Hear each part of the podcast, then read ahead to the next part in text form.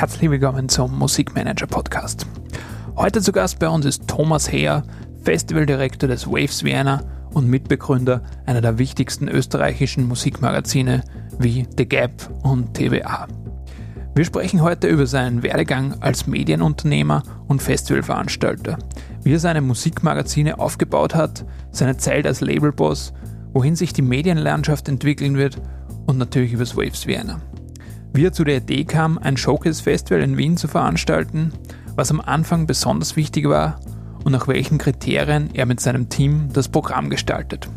Außerdem geht es darum, wie Bands ein Showcase-Festival bestmöglich nutzen können, was Erfolg eigentlich bedeutet und warum bestimmte österreichische Bands trotz nationaler Bekanntheit sehr schwer im Ausland haben.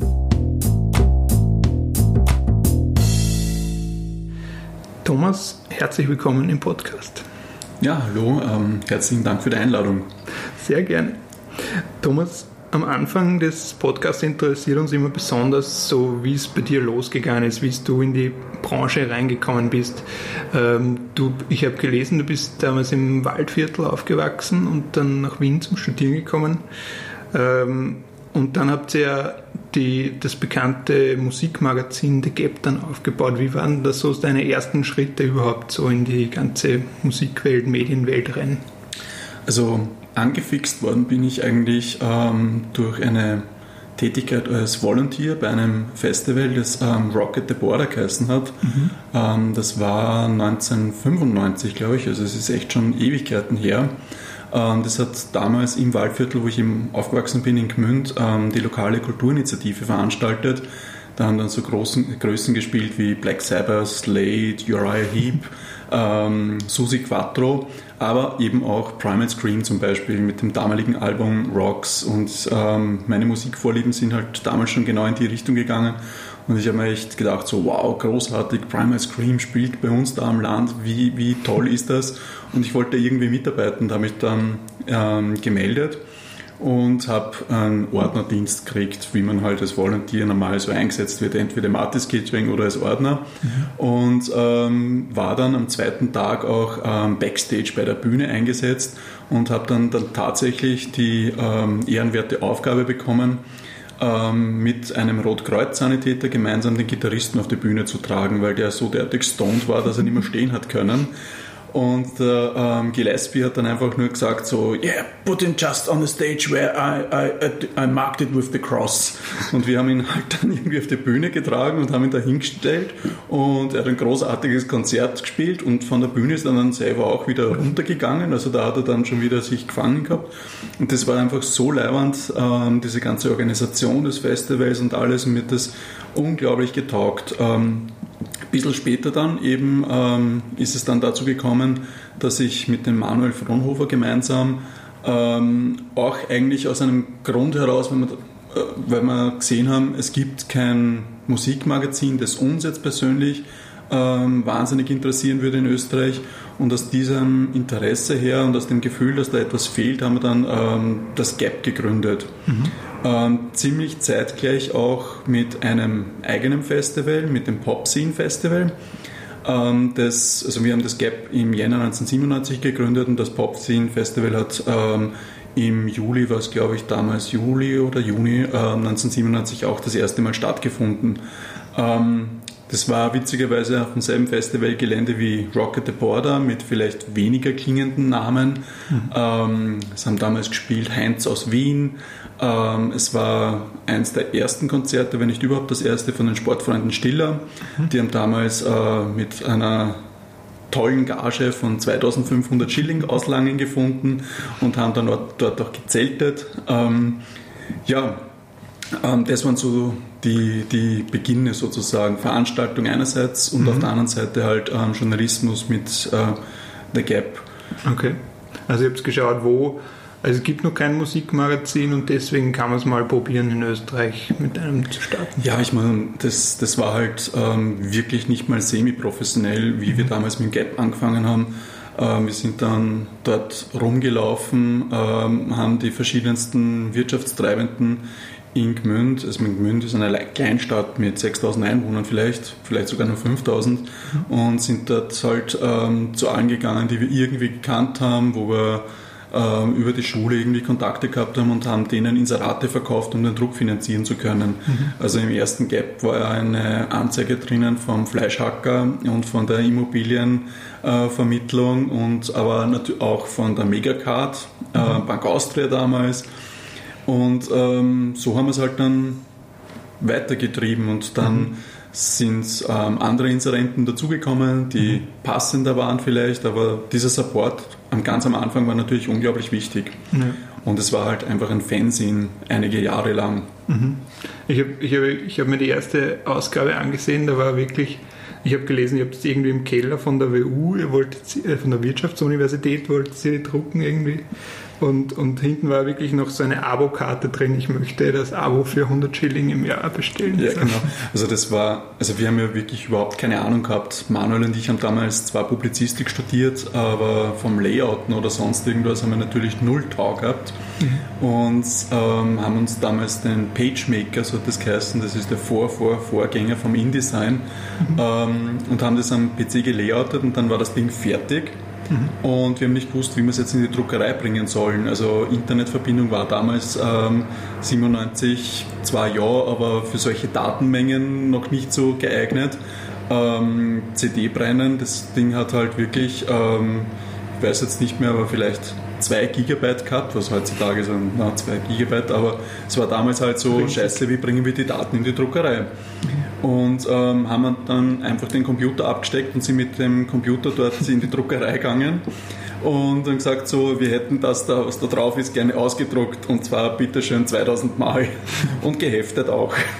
Und die haben uns dann ein bisschen komisch angeschaut und es hat dann ähm, einen Typen gegeben, der ähm, in unserem Alter war der Paul Frühwirt ähm, und der war total motiviert, den hat auch die Musik interessiert und so weiter und der hat uns dann die Daten runtergespielt und hat uns gezeigt, wie das alles gescheit geht und hat uns die Empfehlung gegeben, ein sogenanntes ZIP-Drive zu kaufen. Mhm. Das ist äh, mehr oder weniger so eine Art Diskettenlaufwerk, wo du halt ähm, ZIP-Disks reingesteckt hast, wo 500 Megabyte draufgegangen sind und dann haben wir tatsächlich halt mit zwei so ZIP-Disks die ganze Ausgabe drucken können. Okay.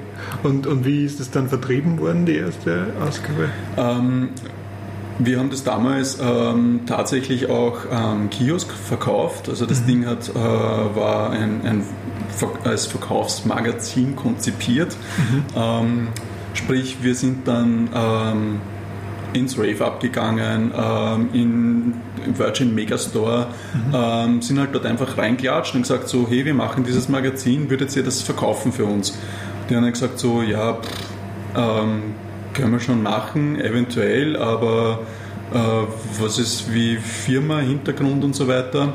Äh, wir haben damals einen Verein gehabt ähm, und haben uns dann dazu entschlossen, so, okay, Verein ist womöglich irgendwie äh, nicht der richtige Hintergrund und haben dann, jetzt weiß ich nicht mehr, wann das genau war, das war sicher nicht am Anfang, am Anfang ist alles über den Verein gegangen, aber haben dann relativ bald der Manuel und ich eben eine eigene ähm, Firma, eine OEG, das ist eine mhm. Unternehmensform, die es mittlerweile auch mhm. gar nicht mehr gibt, ähm, gegründet. Und ja. Okay. Und ähm, also die die Vertrie oder die Geschäfte oder die Stores, haben die das dann einfach aufgenommen oder ist das, war, war das einfach?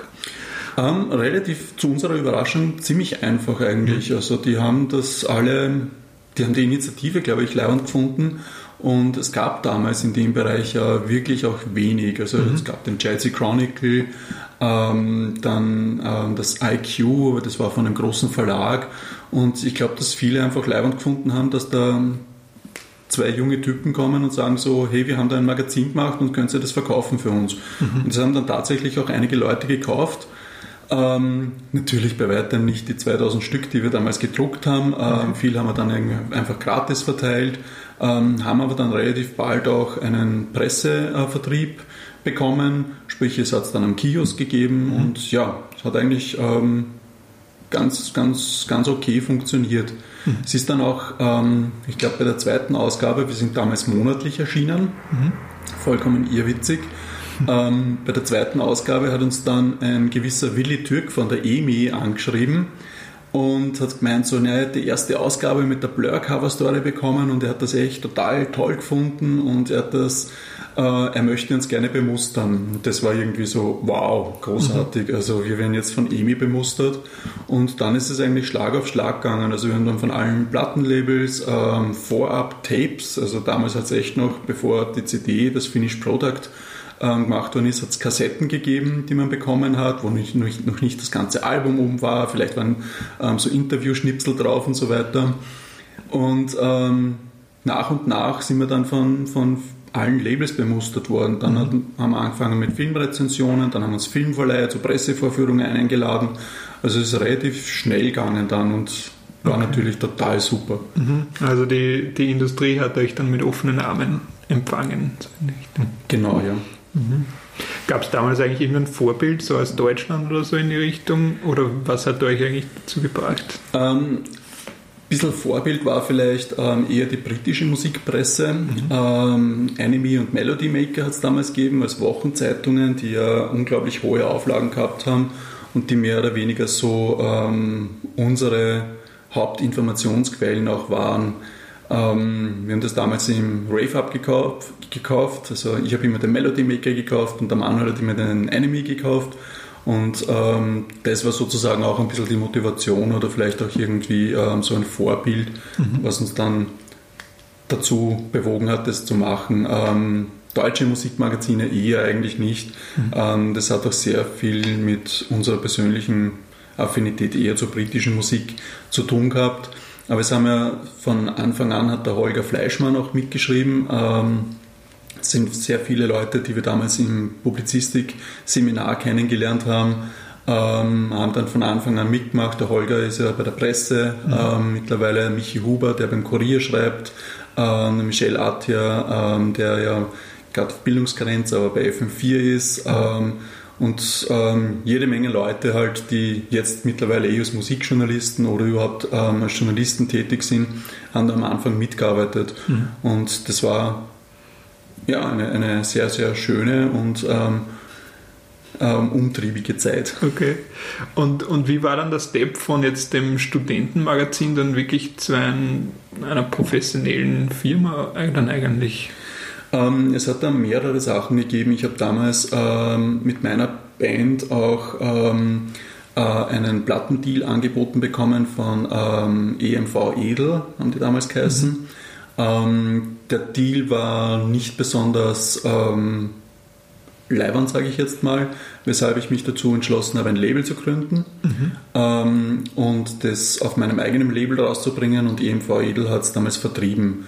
Und das erste Album ähm, ist ziemlich gut gegangen eigentlich und ähm, die Edelleute haben dann gemeint so, hey, ähm, wenn du andere Sachen machst, also die ganze Pressearbeit und so weiter, ähm, wir nehmen das gerne alles in den Vertrieb.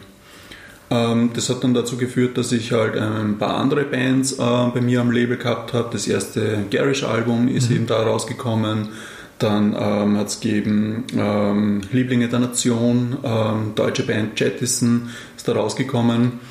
Ähm, das war mal sozusagen ein Betätigungsfeld. Mhm. Dann hat es das Gap gegeben. Ähm, und dann haben der Manuel und ich ähm, eine Generalvertretung von einem Vinyl- und CD-Presswerk für Österreich bekommen von Grammophonove Zavodi, besser bekannt jetzt als GZ Media, die glaube ich sind jetzt momentan der, der größte Vinylproduzent in Europa. Mhm. Ähm, und es haben dann halt sehr viele Artists, die jetzt gar nichts mit dem Label zu tun gehabt haben, ihre Sachen ähm, über uns bei denen Pressen vervielfältigen lassen. Mhm. Und dann haben wir sozusagen drei Geschäftsfelder gehabt. Ähm, und das haben wir unter, dem, unter der Firma sozusagen dann vereint und haben die drei Sachen ähm, dort ähm, umgesetzt. Mhm. Okay, das heißt, das war ein richtige, so eine Art Indie-Label damals. Da war ja auch, also die Landschaft damals ist ja auch ganz anders, als wie man es heute vorstellt. Ja, absolut. Also so wirkliche Indie-Labels ähm, hat es damals kaum gegeben. Also ich meine, es war Klein Records da, das ist aber nicht Indie, weil die Sofa Surfers waren international erfolgreich. Ähm, dann hat es halt ähm, ja, es hat wirklich nur so ein paar ganz, ganz kleine Buden gegeben. Mhm. Und ähm, wir haben dann, also das, das Label Pam Records ist dann auch größer geworden. Ich habe dann ähm, Robocop Kraus zum Beispiel in Österreich lizenziert gehabt, habe äh, mit Defiance Records aus Köln so einen ähm, Lizenzdeal gemacht für Österreich. Da ist dann Coheed in Cambria, ähm, Standstill, oder Pale ähm, oder eine Singles Collection von Jimmy Eat World rausgekommen.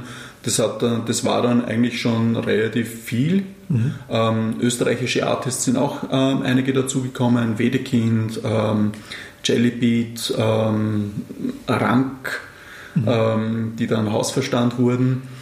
Und ähm, dann bin ich von, der, von Edel zu BMG gegangen für den mhm. Vertrieb.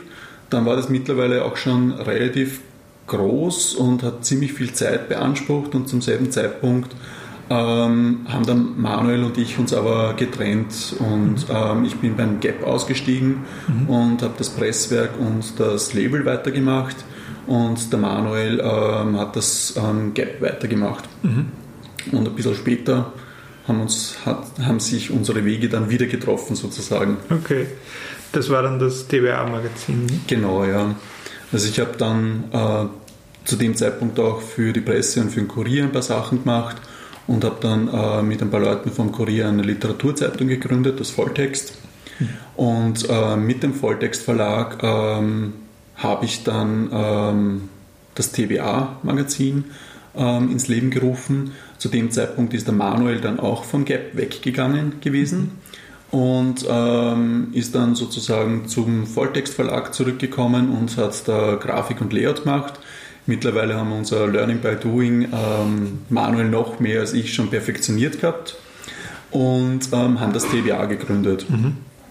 Und nach ein paar Jahren, ähm, also ich glaube nur zwei, drei Jahre später, ähm, haben wir uns dann zusammengesetzt mit dem Monopolverlag, die das Gap verlegt haben in, äh, in der Zwischenzeit mhm. und haben beschlossen, dass wir die beiden Verlage ähm, fusionieren werden.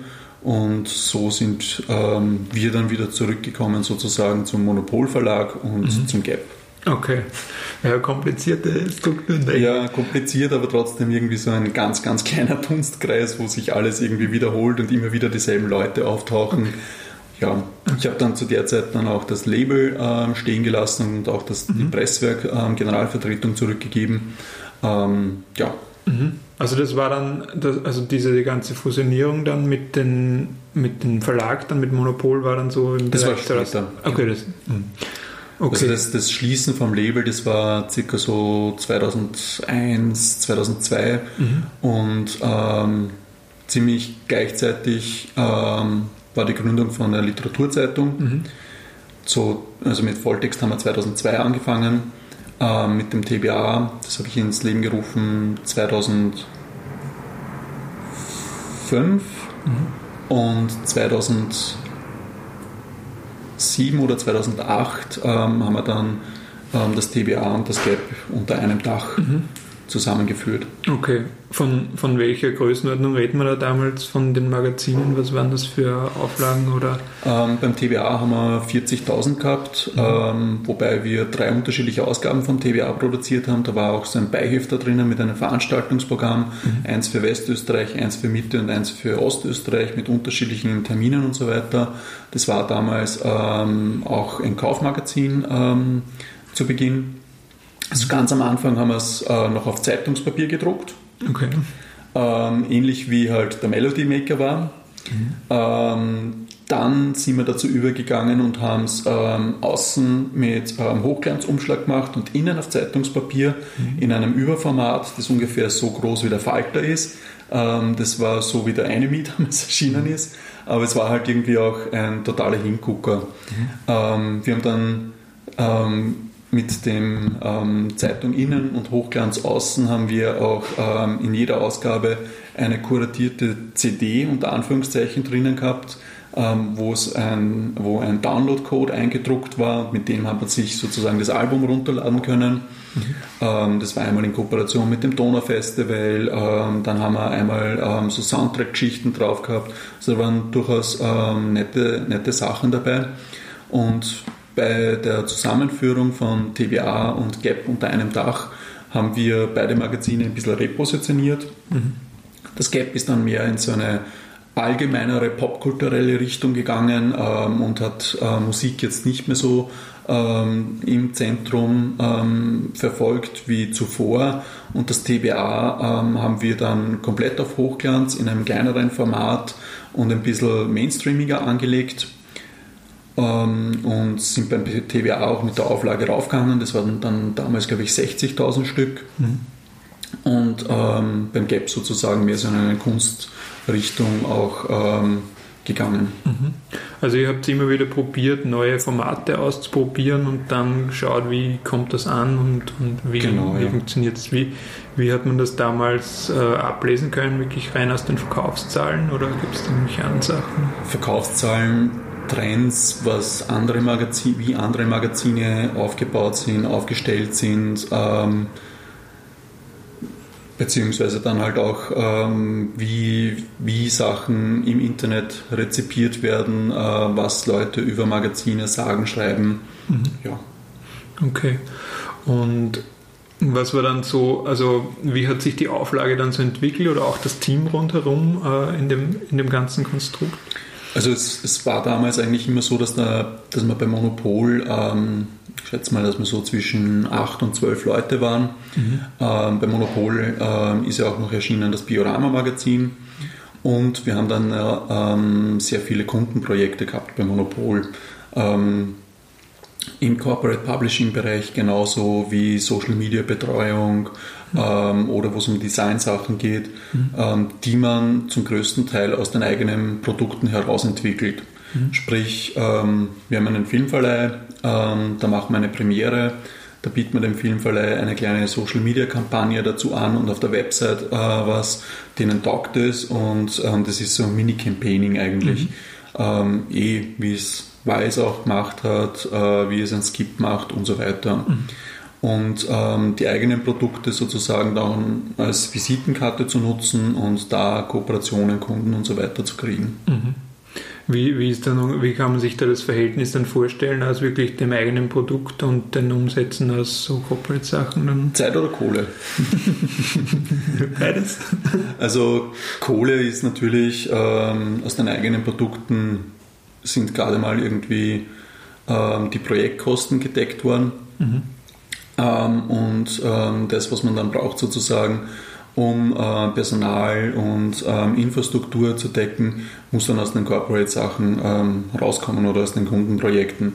Ähm, das ist heute auch noch immer so jetzt bei, bei Comrades. Mhm. Ähm, und du warst dann damals, welche Rolle hast du dann im Monopol-Konzern? ich war Gesellschafter mhm. und Herausgeber vom TBA. Mhm. Okay, und, und über die Jahre, wie, also wie war das Team rundherum dann aufgebaut? Ähm, also wir haben, wir haben bei jedem Magazin so circa drei Leute fix zugeordnet gehabt, die allerdings natürlich auch ähm, andere Projekte gemacht haben. Und dann gab es noch den Bernhard Schmidt, der die Geschäftsführung gemacht hat. Und ähm, ein Verkaufsteam, das ähm, für alle Magazine verkauft mhm. hat. Und die ganzen Schreiber und so weiter sind natürlich ähm, alles externe gewesen. Mhm. Also es hat einen, einen Chefredakteurin gegeben beim TBA, das war die Johanna Stöckmüller, ähm, einen Chefredakteur beim GAP, das war der Steffen Niederwieser, dann halt ähm, den ähm, ähm, Martin Mühl als Herausgeber ähm, beim GAP und der Manuel und ich gemeinsam Herausgeber beim TBA. Mhm. Ähm, Thomas Weber war der Herausgeber von Biorama. Ähm, jetzt weiß ich gar nicht mehr, wer der Chefredakteur war bei Biorama zu dem Zeitpunkt. Die Johanna Stöckmüller hat dann zum Beispiel gewechselt und ist Chefredakteurin von Biorama geworden. Also es war eh alles ein Team und mhm. ähm, ja. Okay. Hm, wie, wie haben sich dann die Magazine weiterentwickelt? Irgendwann ähm, ist das, hat also das TBA dann nicht mehr. Nicht genau, mehr ja. Also ich habe eben angefangen ca. 2010 mit der ähm, konkreten Entwicklung von Waves Vienna. Mhm. Ähm, bin da sehr viel unterwegs gewesen auf Showcase-Festivals und ähm, ähm, unterschiedliche Partner kontaktiert und sondiert, wie das umzusetzen wäre, wie man das machen kann. Ähm, und 2011 haben wir dann die erste Ausgabe von Waves Vienna als Monopol ähm, veranstaltet. Mhm. Sind dann aber nach der ersten Ausgabe draufgekommen, dass das halt ähm, ein zu großes Projekt ist, jetzt, ähm, dass man in der Monopol GmbH, das eigentlich ein Verlag ist, für Verlagsprodukte und Kundenprojekte umsetzen hätte können, weshalb wir uns ähm, dann nach der ersten Ausgabe auch entschlossen haben, die Comrades GmbH zu gründen mhm. und ähm, die Comrades äh, für Waves ähm, zuständig war. Und für mich war es halt einfach vom Zeitaufwand her nicht möglich, äh, beziehungsweise gibt es natürlich dann auch irgendwie so ein bisschen Rollenkonflikte und so weiter. Ähm, all along das TBA zu machen, plus das Waves ähm, zu verantworten. Mhm. Ähm, wir haben dann eine Zeit lang ähm, jemanden gesucht, der ähm, die Herausgeberschaft ähm, da übernehmen könnte oder halt hat sich aber niemand gefunden, weshalb wir uns dazu entschlossen haben, das TBA halt einzustellen. Mhm. Das war, glaube ich, Jänner 2013 oder 2012 der Fall. Mhm.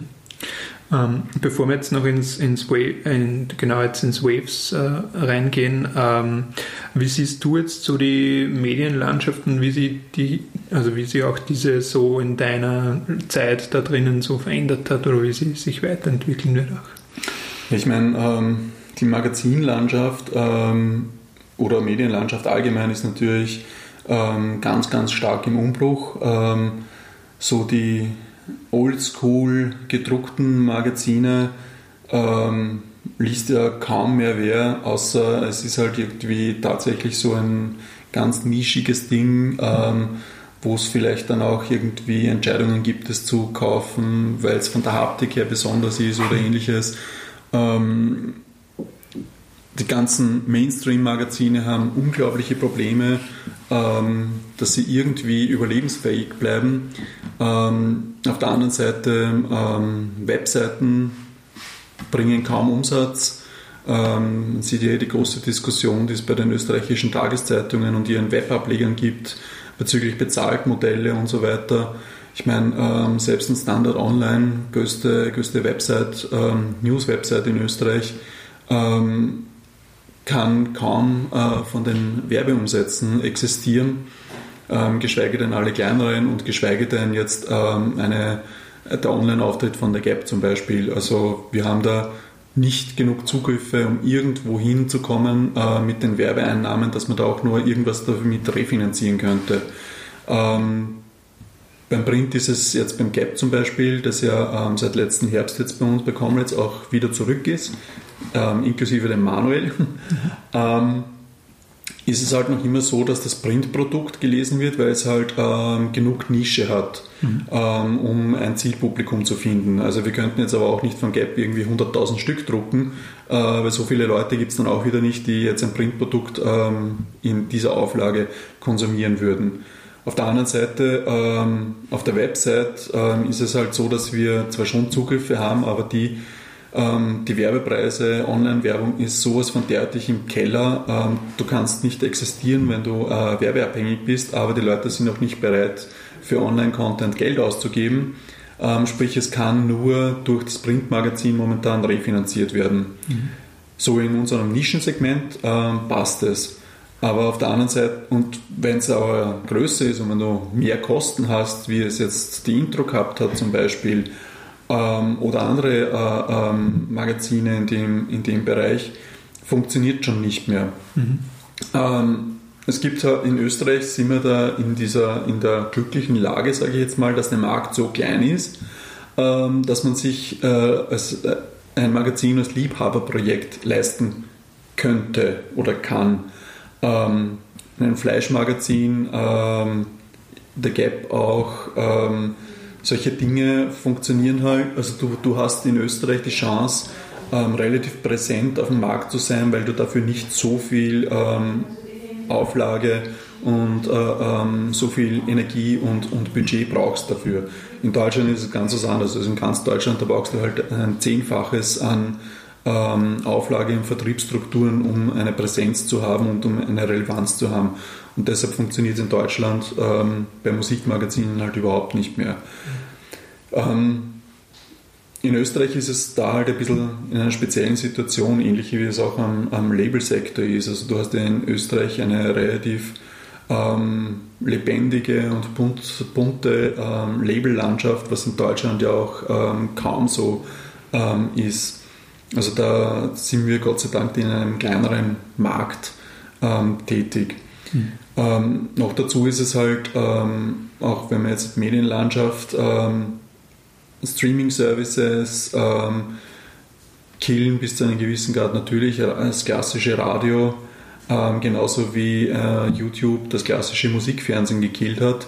Ähm, es entwickelt sich halt an, es, es, es wird anders. Ähm, ich bin noch mit MTV aufgewachsen, weil es halt damals ähm, kein Internet gegeben hat.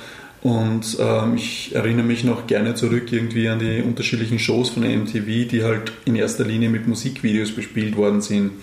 Ähm, MTV hat kein Mittel gefunden, irgendwie diesen Turnaround zu schaffen, wo halt die Leute dann angefangen haben, Musikvideos ähm, im Internet zu schauen und ähm, hat halt mit irgendwelchen komischen Shows drauf reagiert, die vollkommen belanglos waren und vielleicht ein paar Jahre irgendwie ähm, gelaufen sind und dann waren sie weg vom Fenster. Ähm, das ist jetzt momentan, glaube ich, ein bisschen so mit den Streaming-Services, mit dem Radio ein, ein, ein Ding, ähm, dass man dass Radios da schauen müssen, dass sie da irgendwie die Kurve kriegen. Ähm, momentan sind ja die Hörerzahlen noch halbwegs stabil, aber who knows, wie das in, in der Zukunft ausschauen wird. Mhm. Ähm, Printmarkt, glaube ich, ist vielleicht noch ein bisschen was anderes, weil halt ähm, Magazin lesen ein bisschen ein anderes Konsumieren ist als ähm, im Internet ähm, äh, News lesen, weil es halt mehr eine Laidback-Geschichte ist. Man sitzt im Sofasessel und so weiter und blättert ein Magazin durch oder man sitzt am Klo. Ähm, das sind, und wenn ich, wenn ich halt ähm, am Computer was lese, ähm, ist es noch immer so eine Arbeitsposition. Tablet, iPhone und so weiter gehen jetzt schon wieder in eine andere Richtung, weil das ist auch eher Laidback. Ja. Mhm ist halt auch nicht easy. Aber wie gesagt, ähm, Magazin, glaube ich, hat halt auch immer etwas mit Haptik auch zu tun. Ja. Hm. Du hast, du hast gesagt, es geht in der Medienlandschaft immer mehr in die Nische rein. Hm. Ähm, heißt das auch dann für die Musikbranche, dass irgendwie dann auch genrespezifischer wird, die Medienlandschaft irgendwie? Ähm, Oder werden muss? Ja, also ich, ich ich glaube, also ich persönlich jetzt ähm, kaufe mir sicher nur Magazine, ähm, wo ein sehr hoher Prozentsatz an Geschichten drin ist, die mich interessieren. Also so allgemeine ähm, Kulturgeschichten, wo halt alle Kulturgenres und Gattungen drinnen sind, ähm, wo mich vielleicht nur die Hälfte davon wirklich interessiert ähm, da würde ich jetzt kein Geld dafür ausgeben, weil da hole ich mir lieber im Internet meine Informationen auf den spezifischen Webseiten ähm, oder, oder Channels zusammen. Und ich glaube, dass man im, im Printmedienbereich halt wirklich ähm, schauen muss, dass man ähm, die Zielgruppe gut abholt. Und wenn es eine kleine ist, ähm, ist das auch okay.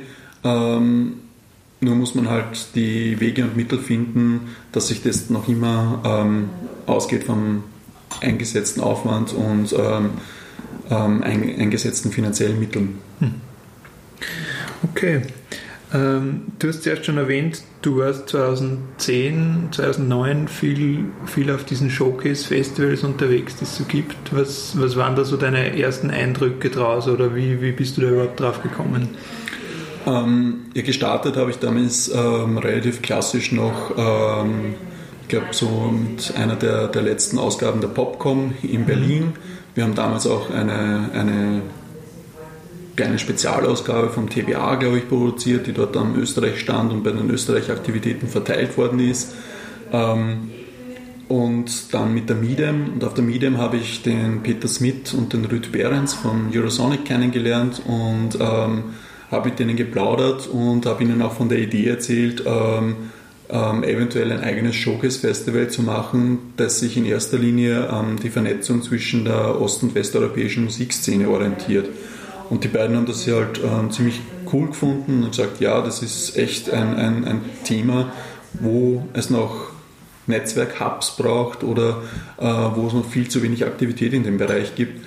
Ähm, und das beim Eurosonic Norderslach, das in Groningen stattfindet, in den Niederlanden, ähm, so im ganzen äußersten Westen Europas sozusagen, dass es da vielleicht eh nicht so gut aufgehoben ist und ähm, dass sie das gerne unterstützen würden unterstützen in dem Sinne, dass sie mir halt Tipps gegeben haben und ähm, waren auch dann bei den ersten Festivals oder bei den ersten Ausgaben von Waves auch immer da und haben, äh, ich kann mich erinnern, Peter Smith hat damals bei der, beim allerersten Waves ein, eine relativ super Keynote genau zu dem Thema gehalten und ähm, ja, so, also ich war dann auch bei ähm, Primavera, die relativ gleichzeitig auch mit einem Konferenzteil angefangen haben, wie wir ähm, dann halt ähm, Reeperbahn war ich natürlich, das war auch eine, eine großartige Geschichte. Ich habe dann ähm, die Initiatoren und Betreiber vom Reeperbahn Festival kennengelernt und ähm, Detlef Schwarte äh, noch immer ähm, gute Bekanntschaft und ähm, Björn, ähm, der Booker vom Reeperbahn Festival und ähm, war dann bei denen auch und die haben auch sehr viel ähm, Insights gegeben zum Reeperbahn Festival und habe von dort auch viele Dinge mitgenommen. Ähm, das Mama Festival ähm, hat relativ gleich auch mit uns begonnen, 2011 mit, den, mit denen, mit Fernando, der das mhm. ins Leben gerufen hat, habe ich damals ähm, war ich ähm, auch ein paar Mal, habe ich mich getroffen mit dem und ausgetauscht. Ähm, ja, also das, das waren so, es war wirklich sehr, es, die 2011 war dieses Showcase-Festival-Phänomen noch nicht so verbreitet, wie es jetzt ist. Mhm. Weil jetzt ist ja mehr oder weniger, glaube ich, hat jedes Land äh, mindestens ein Showcase-Festival, mhm. um die eigene Musiklandschaft, Musikszene abzubilden. Äh, was meiner Meinung nach auch ein bisschen too much ist, mhm. Ähm, weil jedes Festival ja schon auch irgendwie ähm, so einen Kern oder so eine USB oder eine Mission haben sollte. Und meiner Meinung nach ist es halt irgendwie so, ja, okay, ich mache halt jetzt ein Festival im Land XY, um die Bands dort irgendwie einem internationalen Publikum präsentieren zu können. So, ja, eh, aber warum soll das internationale Publikum kommen? Ich meine, ähm, du weißt das besser als ich, ähm, als äh, in einer Booking Agency hast auch nicht Zeit, jedes Wochenende zu einem anderen Showcase Festival zu fahren. Es kostet eine Lawine und irgendwann muss man arbeiten auch und Geld verdienen. Ne? Und äh, man sucht sich dann natürlich die raus, die für einen selbst ähm, den besten Mehrwert bieten. Sei es jetzt, dass die vielleicht eine gewisse Region abbilden, wo ich mir erwarten kann, dass ich da Acts aus dieser Region und Delegates habe, wo ich Kontakte knüpfen kann oder es ist halt riesengroß, wo dann sowieso jeder dort ist, wie ein Great Escape, Eurosonic oder Reeperbahn Festival. Mhm.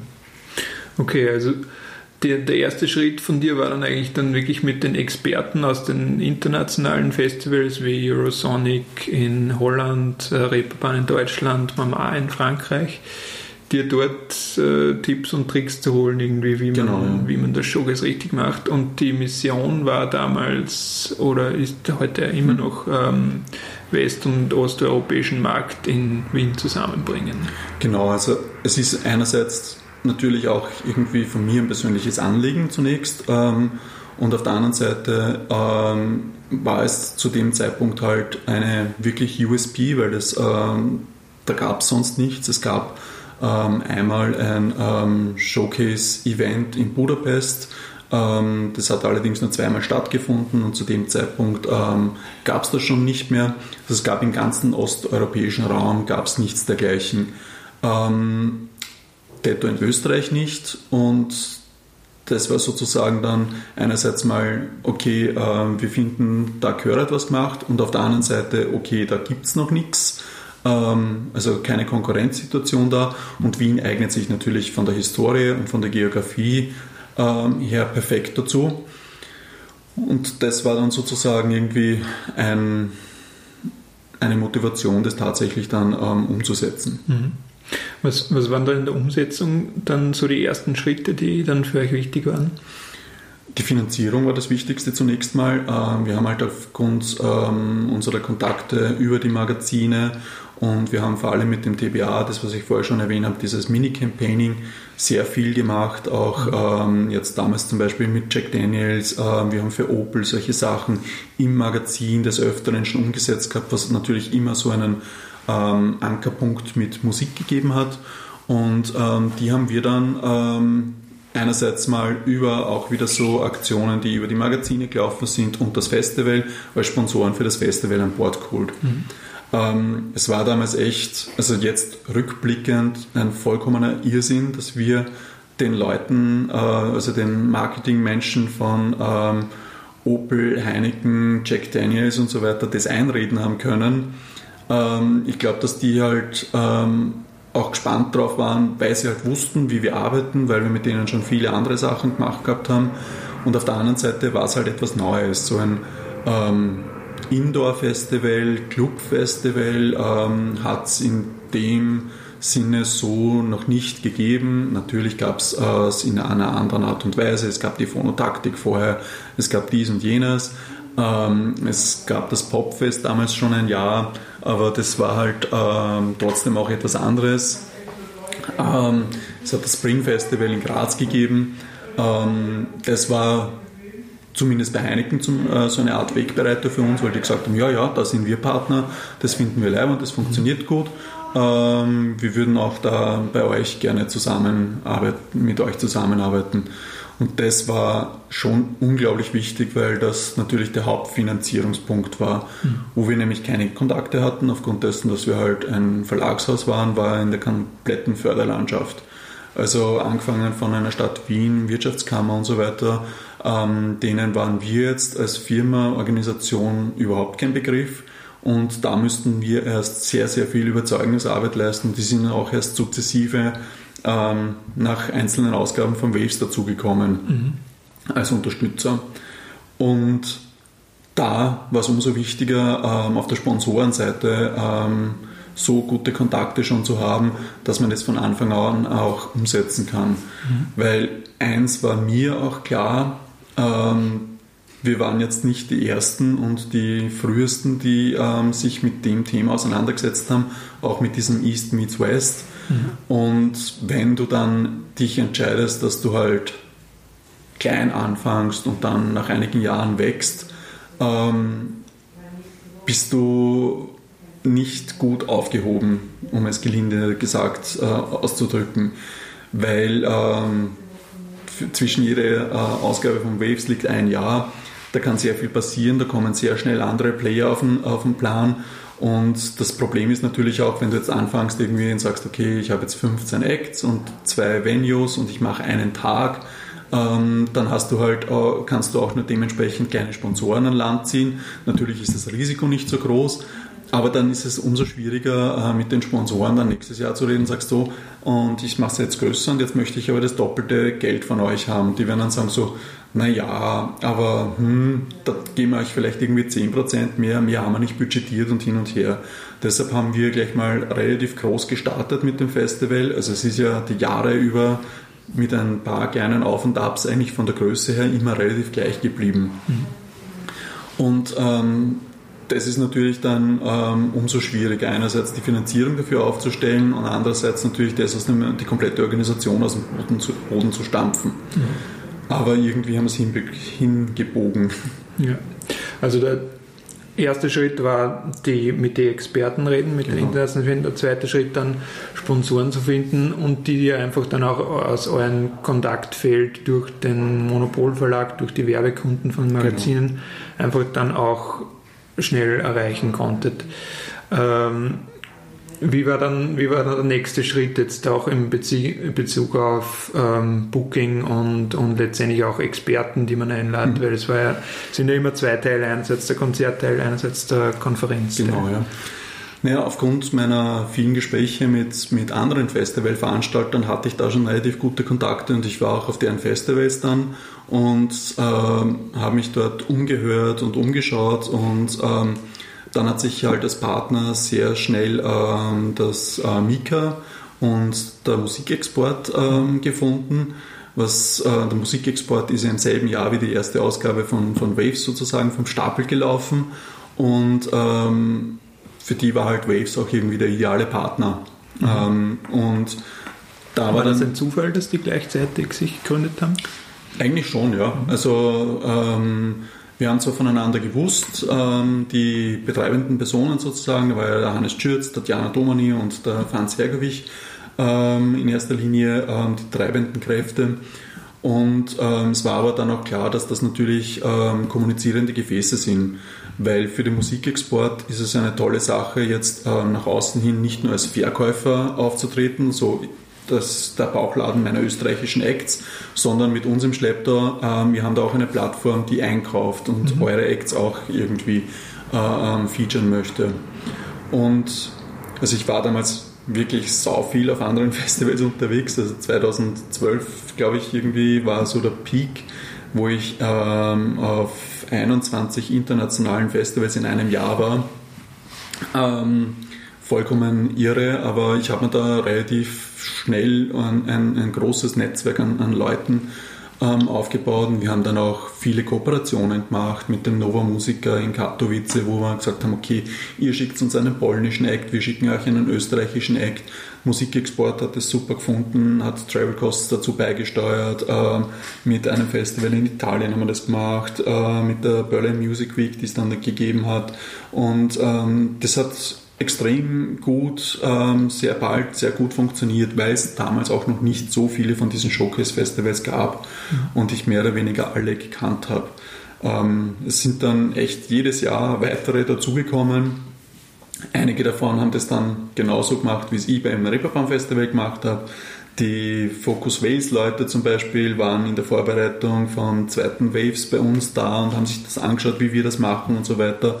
Ich habe ihnen auch alles gesagt, wie es geht und so weiter.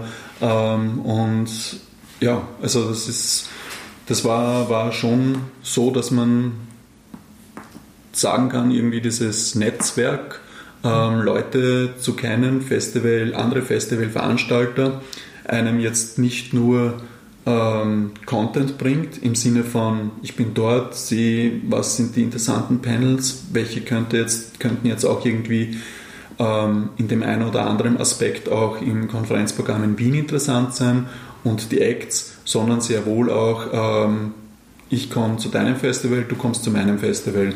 Und ähm, dann war es halt am Anfang so, dass ähm, der Alberto ähm, von, von Primavera ähm, öfters da war und das ist natürlich dann auch irgendwie für, für die heimische Szene interessant. Okay, ähm, das sind jetzt die Leute von Glastonbury und von South by Southwester und von Primavera, ähm, mit denen kann ich plaudern, ohne dass ich da irgendwo ähm, tausende Kilometer irgendwo hinfahren muss und ähm, Schweinegeld dafür zahle für Reisekosten, Hotel etc. Mhm. Okay, also das war ein intensives Netzwerk aus den ganzen Showcase-Festivals, die sich dann letztendlich auch die Delegates und die Festivalveranstalter dann irgendwie untereinander genau, ja. ausgetauscht haben. Wie, also wenn man dann jetzt so das musikalische Programm und, und, und die Venue-Auswahl und so betrifft, wie, wie seid ihr da ungefähr vorgegangen in den ersten Jahren? Ja, ähm, also für mich persönlich wichtig war es, eine Mischung aus regulären Venues, wo sonst auch Konzerte stattfinden, zu haben, wie ein Flex zum Beispiel oder Badeschiff unten damals ähm, und sogenannte Off-Venues, also Spielstätten, wo halt keine Konzerte normalerweise stattfinden. Ähm, hat zwei Hintergründe gehabt. Einerseits äh, war das sozusagen auch, um dem Wiener Publikum etwas zu bieten ähm, weil ins Flex gehe ich eh ständig auf Konzerte und ins mhm. Badeschiff auch und ins Flug auch. Da brauche ich jetzt nicht noch bei einem Festival auch dort stehen, überspitzt formuliert. Mhm. Ähm, aber wenn ich dann ähm, in einer Galerie in der Praterstraße einen Singer-Songwriter habe, ist es schon mal was Besonderes oder im Hammerkon-Theater oder im Odeon. Ähm, ja, mhm. das war das eine. Und das andere war, unser Bestreben war es natürlich immer, die Gehdistanzen zwischen den Venues möglichst gering zu halten. Das ist uns mal besser, mal weniger gut ähm, geglückt. Ähm, der Hintergrund ist der, dass bei einem Festival hast du halt einen 45-Minuten-Auftritt von einem Act und dann ähm, hast du eine 30-minütige Umbaupause, wo es weder einen DJ noch sonst irgendeine Pausenmusik gibt. Das heißt, du bist angehalten oder machst das eh, dass du in eine andere Venue gehst und dann willst du halt nicht irgendwie in die U-Bahn einsteigen und drei Stationen fahren oder vielleicht mit der Straßenbahn oder so, weil das Festival-Feeling damit verloren geht. Idealerweise gehst du irgendwie in eine Straße und da sind hunderte andere Festivalbesucher und ähm, du plauderst und siehst andere Leute und so weiter und triffst wieder irgendwann. Ähm, das ist in Wien ein bisschen schwierig, weil es da nur sehr wenig Gegenden gibt, wo das möglich ist. Mhm. Ähm, eine davon, die natürlich prädestiniert wäre dafür, ähm, ist der Gürtel. Aber da gibt es den Gürtel Nightwalk. Wir wollen jetzt nicht noch etwas machen, was die Leute eh schon kennen. Ähm, dann das Popfest hat halt mehr oder weniger die Gegend vom Karlsplatz ein bisschen dazu über die Jahre umfunktioniert. Ähm, gibt es auch schon. Und zunächst war es halt bei uns dann so, dass man mit Flex, äh, Badeschiffen dann gesagt, okay, wir machen so die Kurve und dann die Praterstraße herauf bis Flug Pratersauna, weil die zwei waren auch fixe Locations und versuchen die Lücken dazwischen mit Off-Venues zu füllen.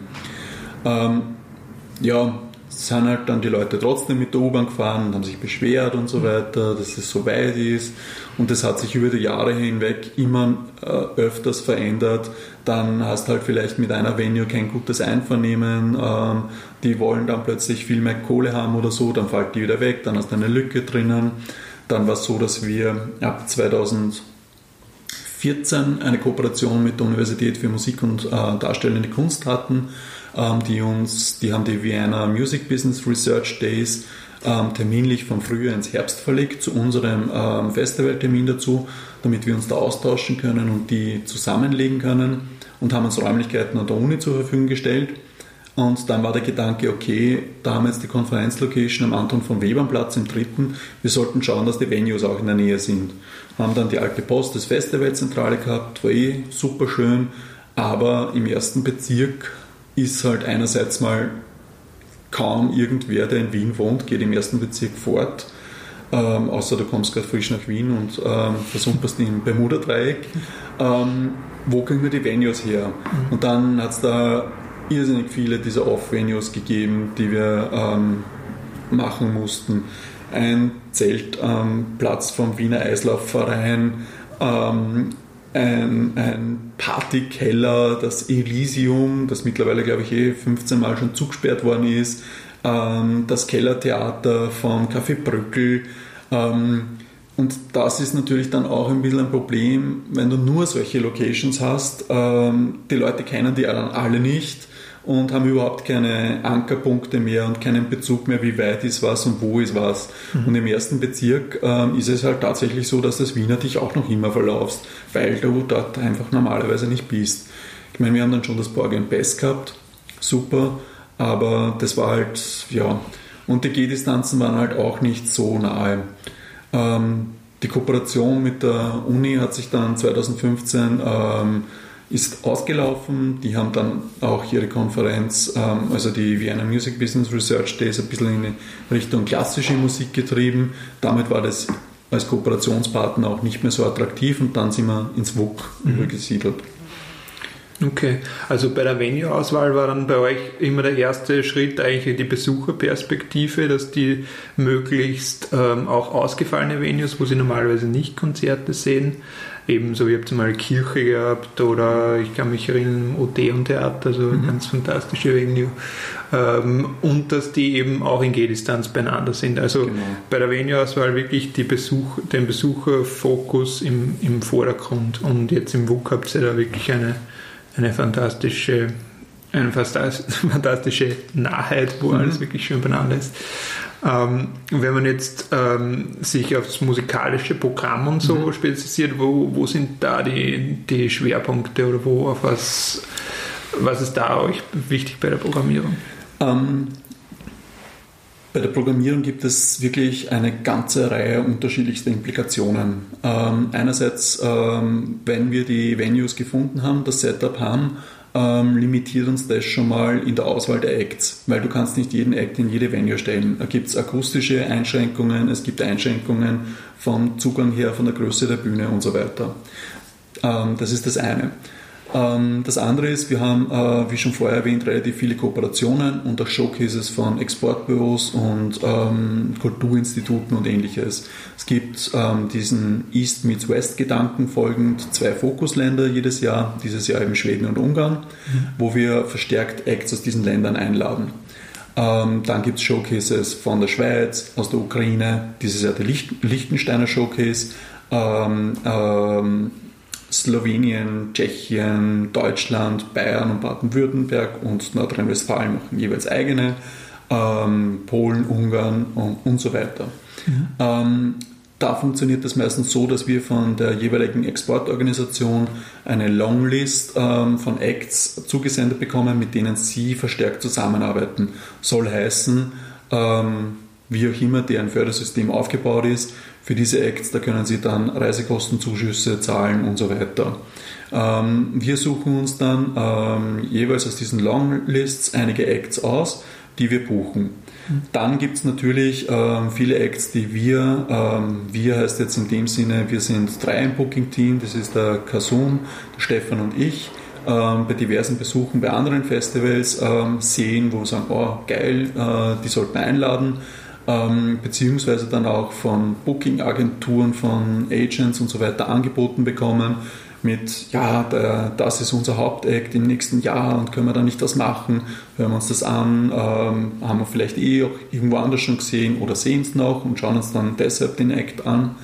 Ähm, dann das nächste ähm, sind natürlich die heimischen Acts, ähm, wo wir eine relativ große Zahl ähm, jedes Jahr auch am Festival haben, weil das Festival jetzt nicht nur eine Netzwerkplattform ähm, von East und West ähm, sein soll, sondern auch eine Präsentationsplattform der österreichischen Musikszene. Ähm, und dann gibt es noch einen Open Call, äh, wo wir ähm, das Gigmeet-System verwenden. Ähm, das ist vollkommen kostenlos, wo sich Bands einfach bewerben können. Ähm, es sind circa so 2500 bis 2800 Bewerbungen, die wir da reinkriegen. Wir hören uns auch alles an. Ähm, jetzt nicht in voller Albumlänge, aber wir hören zumindest überall rein. Mhm. Und ich glaube, dieses Jahr sind so um die äh, 15, äh, 16 Acts, die wir aus diesem Open Call ähm, gebucht haben. Und dann gibt es noch diverse andere Programme, wo wir drinnen sind. Zum Beispiel Ines, wo wir uns natürlich verstärkt die Acts alle durchhören und dementsprechend Acts einladen. Und dann haben wir sozusagen einen Pool von Acts, die wir gerne hätten und dann müssen wir schauen, dass das irgendwie im Programm zusammenpasst. Mhm. Ähm, dass das zusammenpasst wieder von den Venues her, von den Größen. Dann sollten halt, wenn Acts schon vielleicht ein bisschen bekannter sind, ähm, möglichst zum selben Zeitpunkt spielen, ähm, weil ja natürlich jede Venue im Festival auch nur eine limitierte Kapazität hat. Und wir wollen nicht, dass dann ähm, ein großer Act spielt und alle Leute wollen da rein und die Hälfte davon kommt nicht rein und ist sauer, ähm, sondern dass es da auch dementsprechend attraktive Ausweichmöglichkeiten gibt. Ähm, dann schauen wir natürlich, dass jetzt, äh, wenn wir eine Kooperation haben mit dem Swiss Music Export, dass nicht zwei Schweizer Acts gleichzeitig spielen, ähm, dann ähm, schauen wir natürlich, dass ähm, die Attraktivität des Slots sich auch widerspiegelt in der Bekanntheit des Acts. Dann schauen wir natürlich, dass ähm, im Ablauf eines Abends in einer Venue die Acts irgendwie zusammenpassen und jetzt nicht ein Drum and Bass ähm, nach einem Neoklassik-Act spielt. Ähm, ja. Okay, also eine Menge zu berücksichtigen. Ja. Es gibt auch wirklich nur einen kleinen Teil von Bands, die ihr dann wirklich auch direkt aus dem Großen auswählen könnt. Oder ihr habt einfach einen Haufen großer großen Pool an Acts für eine begrenzte Anzahl an Slots. Genau. Also dieser Open, Open Call, das sind, wie gesagt, das sind nur um die 15 Prozent dann vom, vom kompletten Line-Up, der sich daraus rekrutiert. Ähm, die, ich glaube, wenn man all diese Wege ähm, gegenüberstellt, ist wohl der größte Teil von den Acts, die wir buchen, weil wir sie auf einem anderen Festival oder in einem mhm. anderen Kontext gesehen haben. Okay, das heißt für euch ist spannend, dass ihr den Act schon woanders gesehen habt. Das heißt, der, der sich jetzt blind bewirbt, hat dann nicht so große Chancen wie wären möglich andere. Ja. Mhm.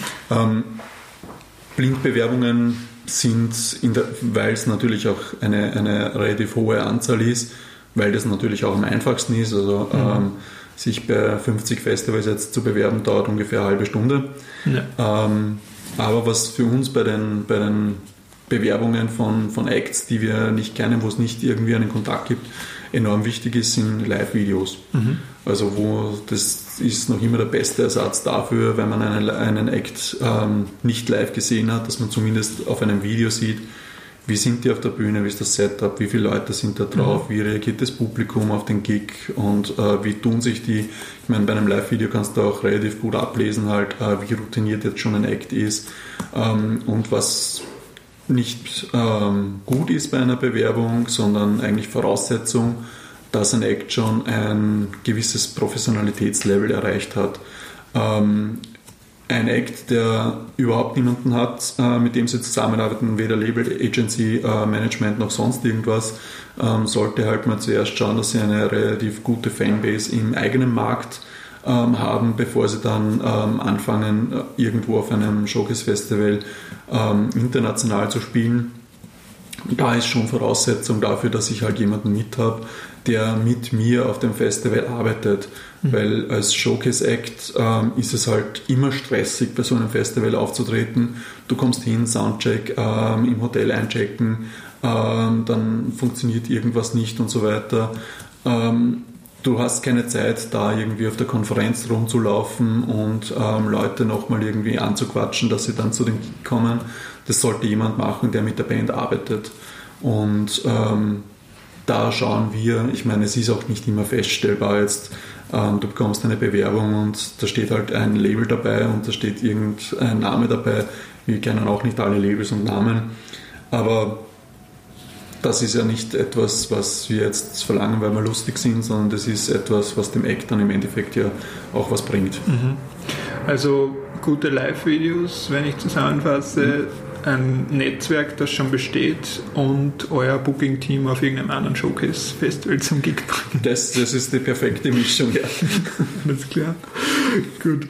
Ähm, wenn man dann so die Band auf dem Showcase-Festival sieht, ähm, ich meine, du, hast, du warst ja auf unzähligen Showcase-Festivals, gibt es eine Band, wo du sagen kannst, die heute riesengroß ist, die du schon damals auf Showcase-Festivals gesehen hast, was die besonders richtig gemacht haben oder die du besonders durch Showcase-Festivals gewachsen sind? Fällt dir da jemand ein?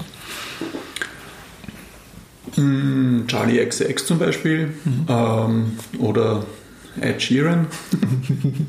ähm, die sind, glaube ich, schon ein bisschen größer jetzt mittlerweile.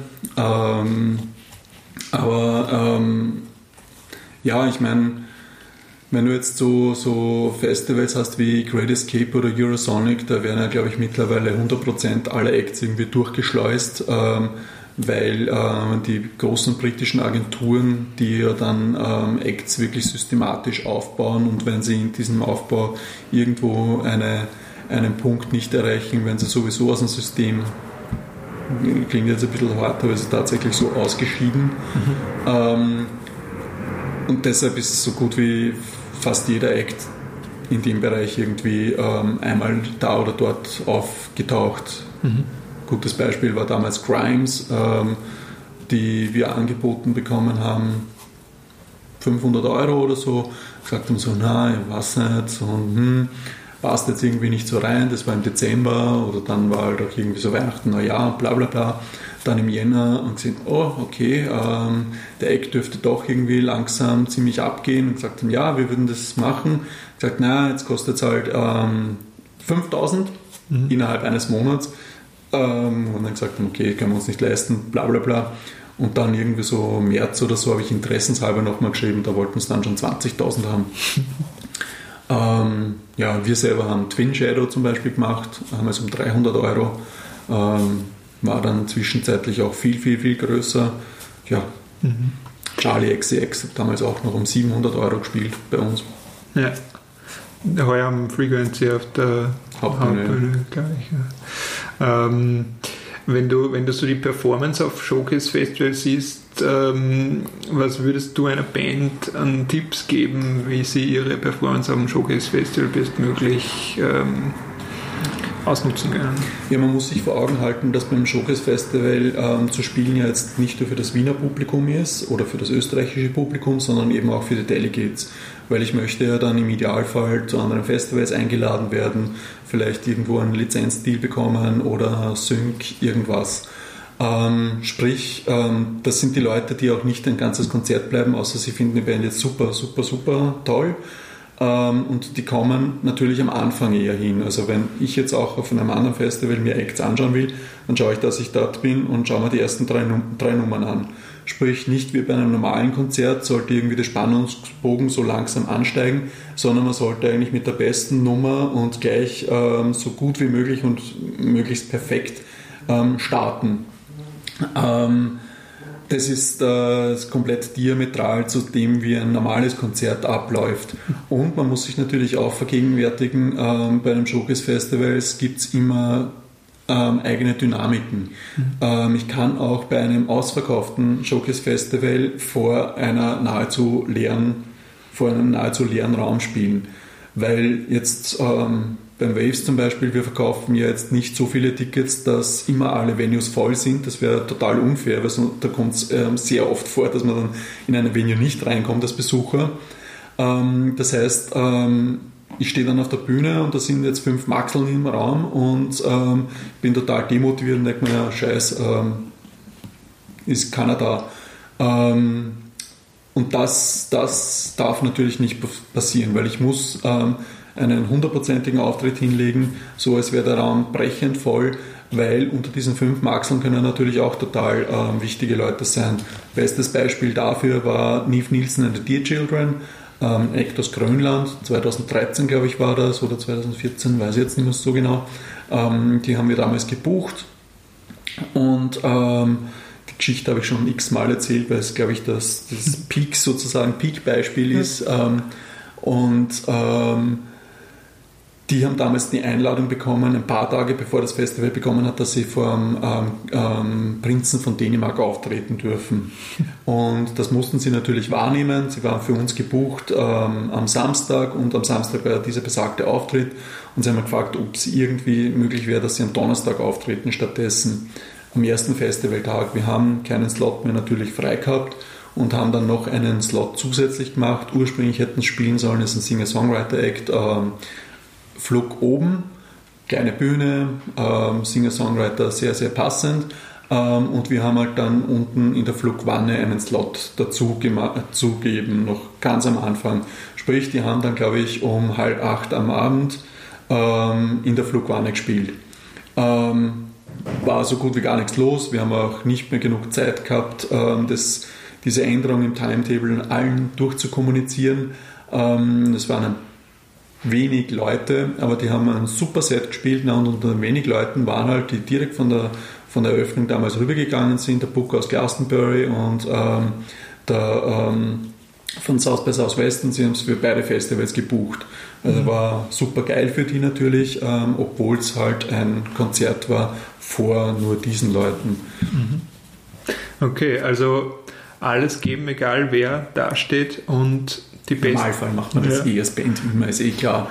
Ja, ist nicht, selbst, ist nicht selbstverständlich. Und, ähm, und die besten Songs am Anfang, sagst du. Genau, ja. Ähm, es ist tatsächlich, glaube ich, sogar noch besser, irgendwie die besten Songs am Anfang und am Schluss dann nochmal zu spielen, okay. als jetzt irgendwie mit ein paar schwachen Sachen anzu, anzufangen und dann am Schluss irgendwie zum Höhepunkt zu, zu gelangen. Und was bei einem Showcase Festival natürlich auch nicht gibt, äh, Zugaben. Mhm. Also jetzt irgendwie zu sagen, okay, ich habe jetzt 45 Minuten Stage Time und nach 30 Minuten gehe ich und warte, dass die Leute so viel applaudieren, dass ich dann nochmal auf die Bühne kommen kann, ähm, ist ein Trugschluss. Die Leute, sobald es aus ist irgendwie, sagen es Urleiwand, drehen sich um und gehen zum nächsten Konzert. Mhm.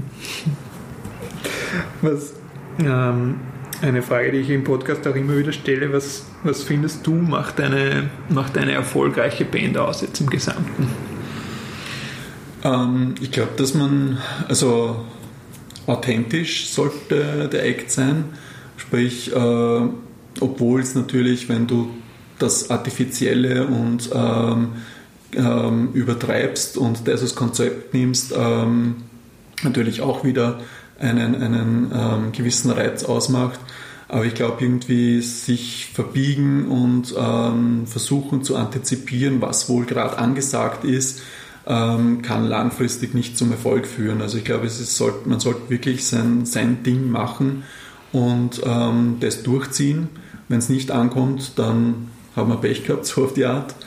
Ähm, und ich glaube, dass es halt wirklich ähm, man versuchen, ich meine, es hat alles schon x-mal gegeben, aber ähm, sein eigenes Ding machen im Sinne von auch und damit eine gewisse Einzigartigkeit versuchen zu erreichen.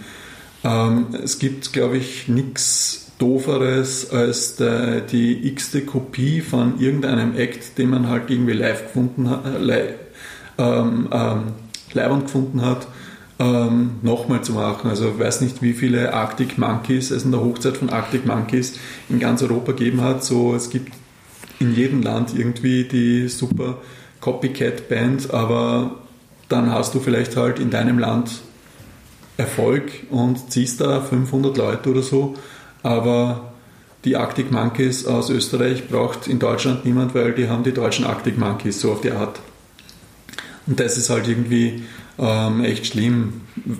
Also jetzt nicht im Sinne kopieren, die schauen genauso aus und, und, und machen Coverversionen, aber ich kenne da so ein paar Fälle, wo halt dann echt Booker oder die Labelleute, ich verstehe nicht, warum die halt äh, in Deutschland nicht erfolgreich sind und in Österreich haben echt schon gutes Publikum und so. Ja, äh, weil es genau die gleiche Band dort auch gibt und es ist uninteressant. Ich meine, es ist manchmal echt so, ähm, die ähm, Booker vom, vom Eurosonic buchen halt manchmal wirklich total abstruse Acts aus, aus Ländern, ähm, genauso beim Österreich Focus haben sie dann Fuckhead gebucht. Ich meine, Fuckhead ist kein Showcase-Act, das sind keine Newcomer und, und, und nix. Aber sie sind natürlich geil und sie sind einzigartig. Mhm. Und das ist jetzt nicht nur für ein Festivalprogramm ähm, leibend, ähm, so einen Act zu haben, sondern ähm, die haben halt dann tatsächlich auch noch Potenzial, dass sie ähm, nochmal ähm, einen Boost in ihrer Bandlaufbahn oder Act-Laufbahn äh, bekommen dadurch. Weil viele Leute auf dem Eurosonic haben sicher von Fuckhead vorher noch nichts gehört gehabt. Mhm. Ähm, und das, glaube ich, ist das, das Wichtige. Und Erfolg ähm, als Act ist natürlich auch eine Definitionssache. Ist es ein monetärer Erfolg? Ist es ein Erfolg, dass du besonders ähm, tolle Leute ähm, als Fans hast? Ähm, das ist auch, ähm, das muss auch für sich jeder selber definieren. Mhm. Also zum einen, was ich spannend finde, du sagst, ähm, ein, jetzt speziell auf Eurosonic oder ein Showcase Festival ausgelegt, macht es manchmal mehr Sinn, eine sehr ausgefallene und neue äh, Genre als Band mhm. zu buchen, als jetzt eine Band, die vielleicht ein Tick bekannter ist, aber halt sehr ähnlich klingt jetzt mhm. wie, wie den anderen. Genau, ja. Und ähm, das Zweite, was du gesagt hast, manchmal ist für eine Band jetzt auch gar nicht der Erfolg jetzt monetär oder in mhm. Ticketverkäufen, sondern auch in dem, was man erreicht, was für Fans man will und welche Ziele man sich setzt, die jetzt nicht unbedingt die sind, dass man jetzt unbedingt komplett ähm, monetär und, und so erfolgreich sein muss. Mhm. Ja, ich meine, ähm, für, für, also ich weiß es halt, manche Acts finden es einfach leibend in kleinen Clubs zu spielen, die brechend voll sind, obwohl sie vielleicht halt in einem doppelt so großen Club spielen könnten, ähm, der halt dann nicht so intim ist und denen ist es wurscht, mhm. ähm, dass sie dann vielleicht ein paar hundert Euro oder ein paar tausend Euro mehr verdienen würden. Die wollen das nicht. Denen ist es äh, wichtiger, eine Tour mit ähm, zehn Terminen weniger zu spielen und dafür Off-Days zu haben und sich Zeit haben, ähm, dass sie sich Europa sozusagen anschauen, als irgendwie ähm, mächtig Kohle damit zu machen, weil sie vielleicht eher einen Brotjob haben und die Motivation jetzt gar nicht ist, ähm, da damit irgendwie den Lebensunterhalt zu bestreiten. Es gibt da so viele unterschiedliche ähm, äh, Setups und das ist halt dann, was einen guten Manager oder ein gutes ähm, Umfeld ausmacht, dass die sehr wohl das respektieren und sich reinversetzen können und dementsprechend auch mit dem Act arbeiten können. Mhm. Ja, das, das finde ich einen ganz spannenden Punkt, weil ich finde, ähm, das ist eigentlich sehr wichtig zu betrachten, dass Erfolg nicht immer bedeutet, was jetzt von außen der riesige Stadion zu füllen, mhm. sondern eigentlich eher das sein soll, wie man sich selber am zufriedensten fühlt und wie, wie das in seinem Umfeld am besten reinpasst. Genau, ja. Hm, wenn man jetzt, ähm, wenn ich jetzt noch zu meinen Fragen komme, ähm, wenn du jetzt Du hast jetzt gesagt, eine erfolgreiche Band definiert. Wie würdest du einen erfolgreichen, also was würdest du sagen, macht einen erfolgreichen Showcase-Festival-Veranstalter aus?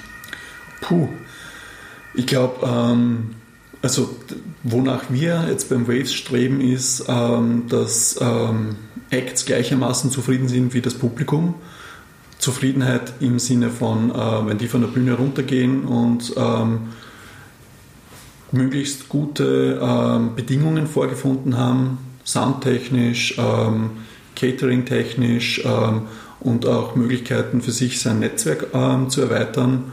Ähm, wir haben zum Beispiel in dem Bereich ähm, einen gemeinsamen Artist Catering ähm, Area, den wir mit sehr viel Hingabe herrichten, äh, wo es gute Sachen zum Essen, Trinken gibt, ähm, wo sich die Artists zusammensetzen können, ähm, plaudern, ähm, sich kennenlernen können. Ähm, aber ebenso versuchen wir nach unseren Möglichkeiten, ähm, perfekt wäre es, wenn man überall eine super tolle Anlage hinstellt, aber das können wir uns halt auch nicht leisten, sondern wir versuchen das Bestmögliche mit den äh, Mitteln, die wir zur Verfügung haben, zu gewährleisten, dass halt ähm, die Technik passt, dass das Licht passt. Ähm, die Leute, die ähm, bei uns arbeiten, sind motiviert. Ähm, die Tontechniker, Soundtechniker, die Securities ebenso. Und bei der Publikumseite ist es auch so, dass wir schauen, dass die Leute halt ähm, ein, einfach eine gute Zeit haben können. Ob sie es dann haben, liegt dann eh wieder, da gibt es wieder so viele Indikatoren, auf die wir keinen Einfluss haben, aber wir versuchen halt die Gehdistanzen kurz zu halten. Wir ähm, investieren sehr viel Herzblut, Zeit in die Deko. Ähm, wir schauen, dass die Timetables ähm, so sind, dass man sich ähm, gute Acts anschauen kann. Okay, da ist jetzt ein Act, der vielleicht ein, da ist ein Post-Punk-Act und ähm, den setzen wir jetzt nicht gleichzeitig mit den zweiten Post-Punk-Act, den wir an dem Abend haben, sondern da gibt es jetzt vielleicht irgendwie 50 Leute, die das interessiert und dann sollen die die Möglichkeit haben, auch den anderen Act sich anzuschauen. Ähm, wir schauen, dass wir Getränkepreise möglichst niedrig halten, dass wir eine gute Auswahl an Essen haben. Ähm, und ähm, wir versuchen das Programm auch so zu gestalten, dass es auch ähm, viele potenzielle Überraschungen gibt. Dass ich halt ähm, da aus dem Festival rausgehe und denke so, wow, cool, hätte ich mir nie angeschaut, habe ich jetzt irgendwie ähm, aufgrund von einer Beschreibung einer Playlist oder was auch immer interessant gefunden und ähm, ein bisschen so ein unerwartetes Geschichten im positiven Sinne ähm, hervorzurufen. Mhm. Und das ist, glaube ich, irgendwie das sozusagen, dass beide Seiten ähm, rausgehen aus dem Festival und sagen so, ey, cool, das war leibend. Und ich glaube, dass das ähm, ich meine, auch da, also Erfolg und äh, ist eine Definitionssache. Der Ansatz bei uns ist sicher ein anderer, als es jetzt bei einem Eurosonic oder bei einem Reeperbahn Festival ist. Mhm. Ähm, weil bei uns, und das, dieses Feedback haben wir von sehr vielen ähm, Delegates von der Konferenz und, äh, schon bekommen, dass sie jetzt sagen, so, sie kommen gerne zu einem Festival, weil es ist so entspannt und es ist relaxed und es ist jetzt nicht so riesengroß. Wir haben halt schon viele Delegates bei der Konferenz. Ähm, es waren letztes Jahr knapp 900.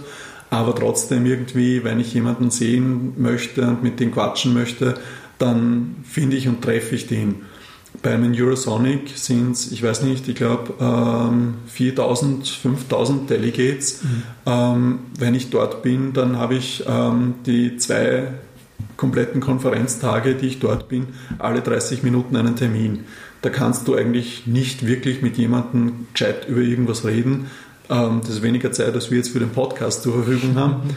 Ähm, und hast nur die Möglichkeit, irgendwie so rudimentär irgendwie Business zu machen. Das ist ein unglaublicher Stress. Ähm, es ist wirklich hartes Business.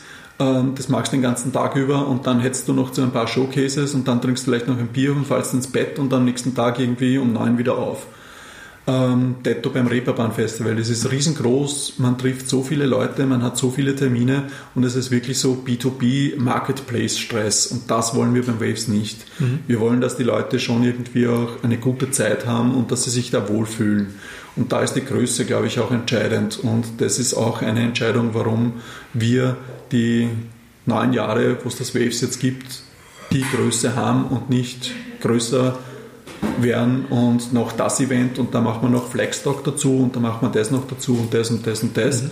ähm, weil das auch irgendwie Stress verursacht, wenn du so riesengroßes Angebot hast. Ich glaube, das ist mit 100 Acts eh schon eine Vielzahl an Möglichkeiten, die du hast beim, beim Festival, ähm, aber wir möchten das jetzt nicht noch um sehr vieles zu erweitern. Ich rede jetzt vielleicht ein bisschen auch gegen mich, weil nächstes Jahr zum 10. Waves wird es ein paar zusätzliche Sachen geben, aber das hat dann auch den Hintergrund, dass es ähm, ein Jubiläum ist sozusagen. Okay.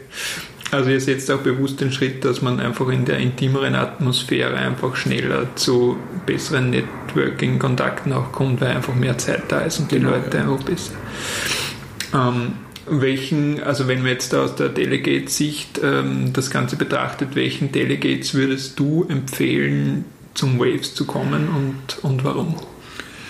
Ähm, einerseits mal, weil ich ähm, mit dem österreichischen Musikmarkt arbeiten möchte, ähm, österreichische Acts ähm, vielleicht interessant finde, schon in Vergangenheit und da sehen möchte, was jetzt äh, so an neuen ähm, Geschichten gerade am Laufen ist. Oder halt mit den zentraleuropäischen, weil wir sehr viele Leute halt aus den Nachbarländern ähm, Osteuropas, aber eben auch Schweiz, Deutschland ähm, da haben und das Festival so eine, so eine Art regionales Event ist. Also wenn ich irgendwie mit den Märkten hier arbeiten möchte, ähm, sei es als Label, Agency oder ähm, auch als Promoter, dann ist das, glaube ich, eine gute Plattform.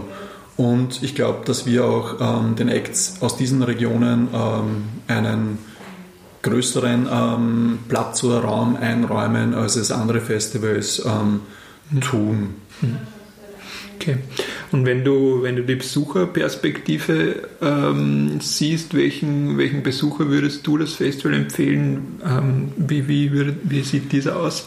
Ähm, grundsätzlich glaube ich, ähm, gibt es eigentlich nur eine Eigenschaft, die ein äh, Waves-Besucherin oder Besucher mitbringen sollte, und das ist ähm, Affinität zur Musik und Neugierde. Das sind jetzt mhm. eigentlich zwei, ähm, weil es halt so ist, dass wir eine Vielzahl von Acts bringen, die den meisten Menschen noch nicht sagen werden. Aber das haben wir, glaube ich, in den letzten acht Ausgaben schon bewiesen, dass sie eine gute Qualität haben und dass jeder für sich am Festival ähm, einige Acts entdecken kann, die passen und die Tickets sind ja auch cheap. Also den Festivalpass, also abgesehen von unseren Early Bird Aktionen, wo ich mit 15 Euro für einen Dreitages-Festivalpass dabei bin, selbst jetzt, zwei Wochen vor dem Festival, kostet der Festivalpass für drei Tage 55 Euro. Ähm, ein Tagespass ähm, zwischen 26 und 28 Euro.